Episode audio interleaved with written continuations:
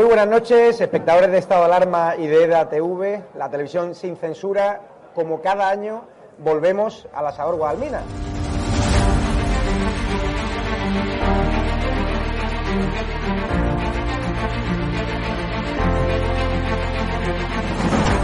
¿Por qué te gusta lo que hacemos? Porque decís la verdad. Está muy bien y me está muy contenta. Señora, ¿les ha gustado el programa? Alcanzaron con un disparo en la cabeza a un compañero que era el jefe de la web y que como dice, no, es que ya han dejado de matar. Parece que Franco está matando todavía. Cuando vivía Franco, con la libertad de expresión, y ahora resulta que son ellos los que no nos dejan hablar a nosotros. Y hay que ir a por ellos. De defender causas que están silenciadas, los pequeños agricultores, los pequeños ganaderos, gente que nunca ha tenido un, un micrófono. Nosotros no nos hemos tomado nunca canapés en la sala VIP antes de entrar en, en un plato de televisión con monedero. Y yo simpatizo con estos pequeños grupos que reivindican algo, luego les puedo vender toda mi mercancía averiada. La historia del Partido Socialista Obrero Español es la historia del crimen y del latrocinio. O Sánchez o los que estamos aquí.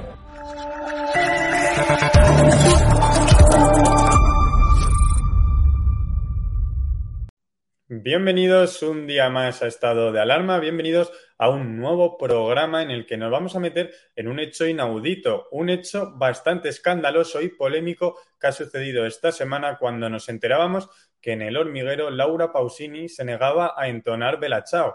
Y entonces en este momento es cuando ha recibido un montón de críticas por parte de la izquierda por decir que no está cantando un himno antifascista y en este caso atacan la libertad de expresión de Laura Pausini que decidió no entonar este cántico que vamos a conocer hoy con Víctor Lenore. Vamos a conocer cuáles son los orígenes de, este cántico y también me gustaría saber un poco, conocer la historia. ¿Qué opina él? Porque ha escrito un artículo muy interesante en, Vox, en Voz Populi que se llama Pausini, Pasolini y la trampa del antifascismo pop del PSOE. Vamos a conocerlo ahora ya al entrevistado que voy a proceder a presentar porque la verdad nos hemos quedado todos de piedra cuando hemos visto estos ataques que está recibiendo ahora mismo la cantante italiana por parte de la izquierda por negarse a cantar esta canción. Muchísimas gracias por estar hoy aquí con nosotros, Víctor. Gracias a ti por invitarme, Javier. Te iba a preguntar, Víctor, lo primero, eh, ¿qué te parece esta noticia y por qué de repente decides escribir este artículo?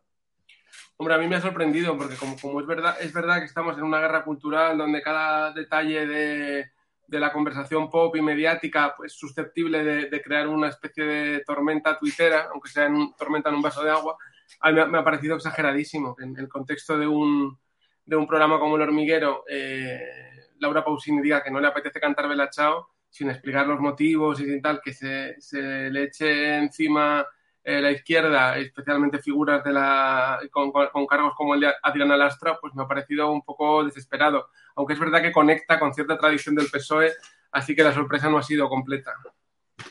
La sorpresa no ha sido completa, Víctor, pero es curioso, ¿no? Porque al fin y al cabo están criticando el silencio, están atacando el silencio que tiene en ese momento Laura Pausini. Luego vamos a ver eh, cuáles son las declaraciones que ha hecho a raíz de esta polémica, porque ni ella misma se lo esperaba. Pero realmente estamos viendo en este momento un ataque a la libertad de, de una persona, en este caso Laura Pausini. Sí, estamos viendo un ataque a la libertad creativa de una persona, a la libertad de decidir qué cantar y qué no cantar.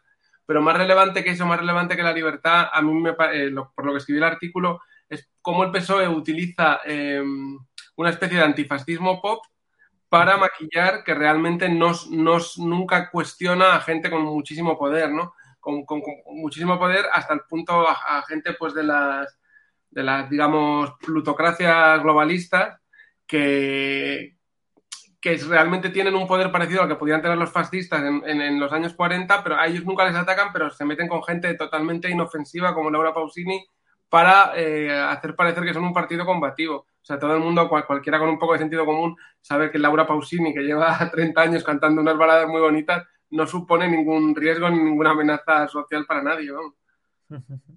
Claro, claro, porque Víctor, vamos a poner por aquí en pantalla cuáles son las declaraciones que hizo Adriana Lastra y procedemos a comentarlas un poco y nos das tu punto de vista para ver cómo es la utilización política a veces de todo esto. Vemos aquí como el tuit que ponía era negarse a cantar una canción antifascista dice mucho de la señora Pausini y nada positivo. Así que ya vemos cómo la ataca simplemente por el mero hecho de no querer cantar la canción. ¿Esto cómo lo viviste, Víctor?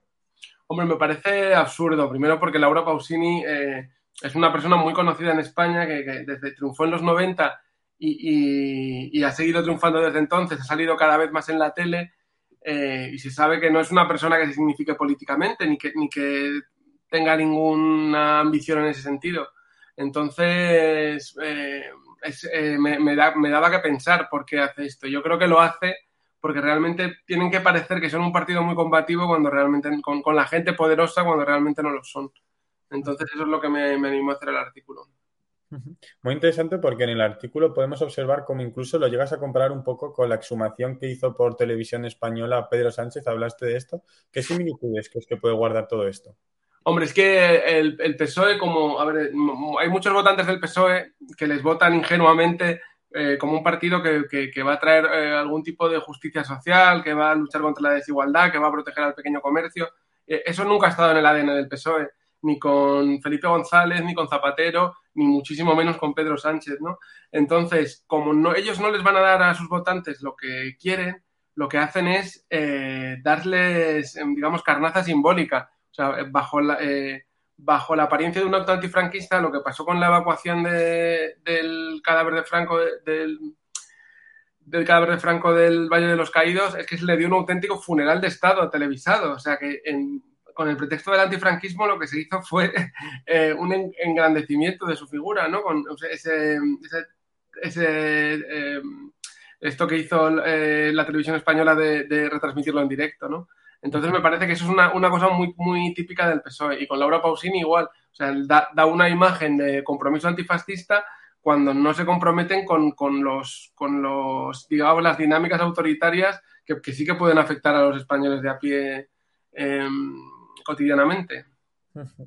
Porque, Víctor, nuestros espectadores se estarán preguntando eh, dónde tiene origen esta canción, Bella Chao, porque nos gustaría también conocer un poco todo el origen y que nos cuentes un poco si se han apropiado de esta canción en el momento del comunismo, en la Segunda Guerra Mundial. Cuéntanos un poco. Sí, bueno, en realidad el, la disputa sobre el origen de Bella Chao es muy típica de cualquier canción popular, porque las canciones populares se, se construyen con apropiaciones. Eh, la, muchas la mayoría de las canciones populares no tienen autor. Eh, las canciones populares hasta el siglo XX, digamos. Entonces alguien canta una melodía en un sitio, en otro sitio se canta diferente, luego en un tercer sitio juntan dos, dos trozos y hacen una canción nueva. Y, y de, de, Bella Ciao se había dicho de todo, desde que, que, que, es verdad que coge algún párrafo de canciones italianas antiguas del siglo XIX, también se dijo que era una canción de las recogedoras de arroz que la usaban para protestar contra sus duras condiciones de trabajo, pero luego se desacreditó, se vio que esto era mentira y en realidad el origen que podemos localizar es el del siglo XX, cuando los partisanos antifascistas la cantan en los años, la convierten en un himno en los años finales de la resistencia a Mussolini.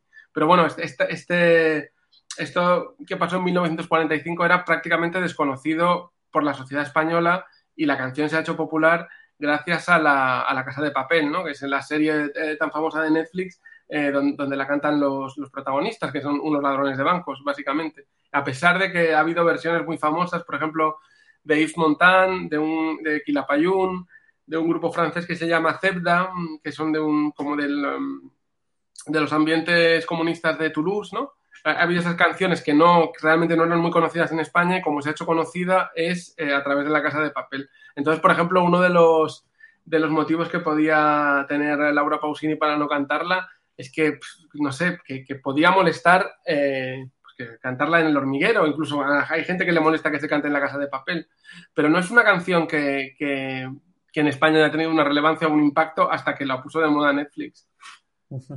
Claro, claro.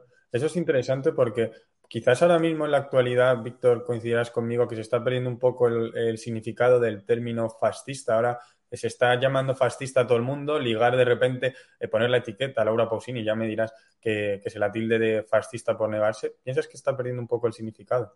Sí, sí, bueno, es, yo creo que es una evidencia que eso está pasando. De hecho, yo, por ejemplo, en el artículo cito a Pasolini porque él ya decía que había un antifascismo más o menos mm, de pastel que eh, consistía en meterse con el fascismo para no meterse con las, con las formas de opresión actuales que tiene la gente común, ¿no?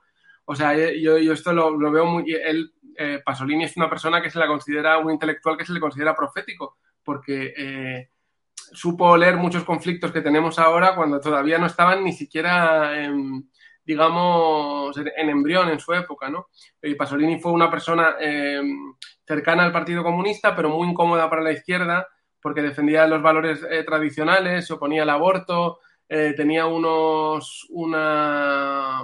Era muy cercano a la gente común, a la gente pobre, y, y, en, muchos aspectos chocaba con la, con la izquierda. De hecho, era homosexual, le, le, expulsaron del Partido Comunista por homosexual. También tenía problemas con el fascismo de la época que intentaba, intentaba eh, prohibir sus películas, ¿no? El Evangelio según San Mateo. Pero bueno, el, Vaticano, por ejemplo, considera que el Evangelio según San Mateo es la mejor película que se ha rodado sobre la vida de Cristo.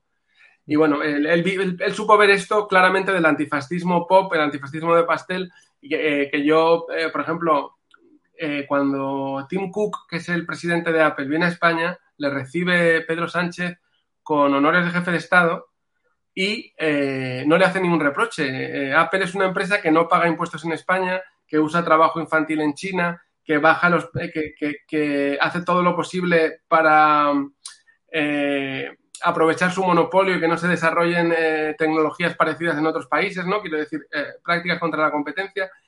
Y, y, también acumula un montón de datos de, lo, de sus usuarios y asesora a a un, montón de gobiernos militarmente, eh, les, da cobertura para sus datos en la nube, todo esto, o sea, un montón de cosas eh, que, que para mí se, se, podrían comparar con algo parecido al fascismo del siglo XXI, porque acumulan un poder tan grande que, que pues que nos pone indefensos a mucha gente. Y esto el PSOE no es algo que, que, vaya a criticar. ¿Y qué hace entonces para compensar eso? Lo que hace es criticar a gente inofensiva como Laura Pausini por cosas inofensivas, como por decir que su estilo de música o su carrera está muy alejada de cantar canciones políticas como Bella Ciao. O sea, por eso digo que me parece una, la trampa del antifascismo pop es un interés político al fin y al cabo, porque utilizan que es un personaje público, que saben que les va a dar que hablar y encima con lo popular que se ha vuelto Bella Chao con la de la Casa de Papel aquí en España, pues ha sido como el motivo perfecto, ¿no? Para que personajes como Adriana Lastra decidan atacar a Laura Pausini. Que es muy interesante lo que comentas, que fue utilizada por los partisanos que,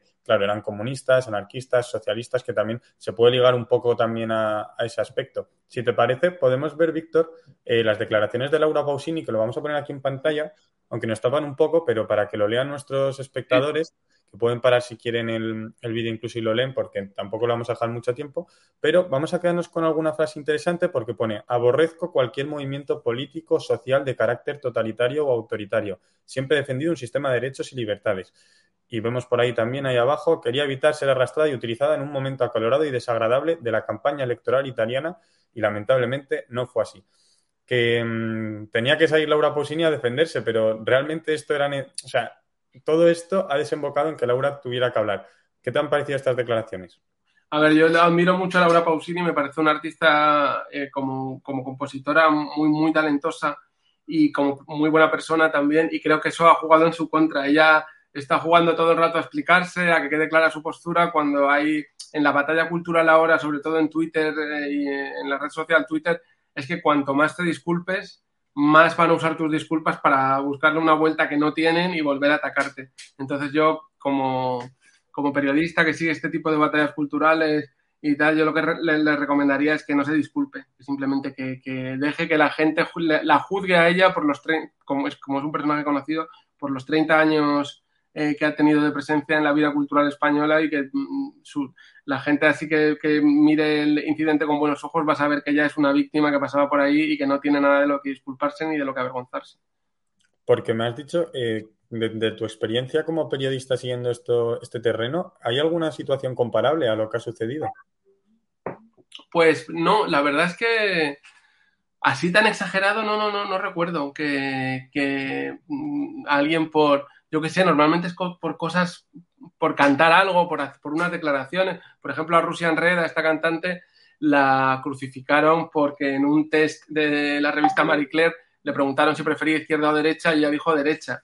Era un test, o sea, una, un cuestionario tipo test, y por decir esto, derecha puede significar muchas cosas, o que apoyas la familia y los valores tradicionales, o que quieres, yo qué sé, o, o, o que estás a favor de echar a todas las personas que no tengan el DNI español, quiero decir, en un caso extremo. O sea, la derecha significa muchísimas cosas, pero allí esta pobre chica, Russian Red, escogió la respuesta que no era políticamente correcta y la machacaron, pero por lo menos es una respuesta que dio.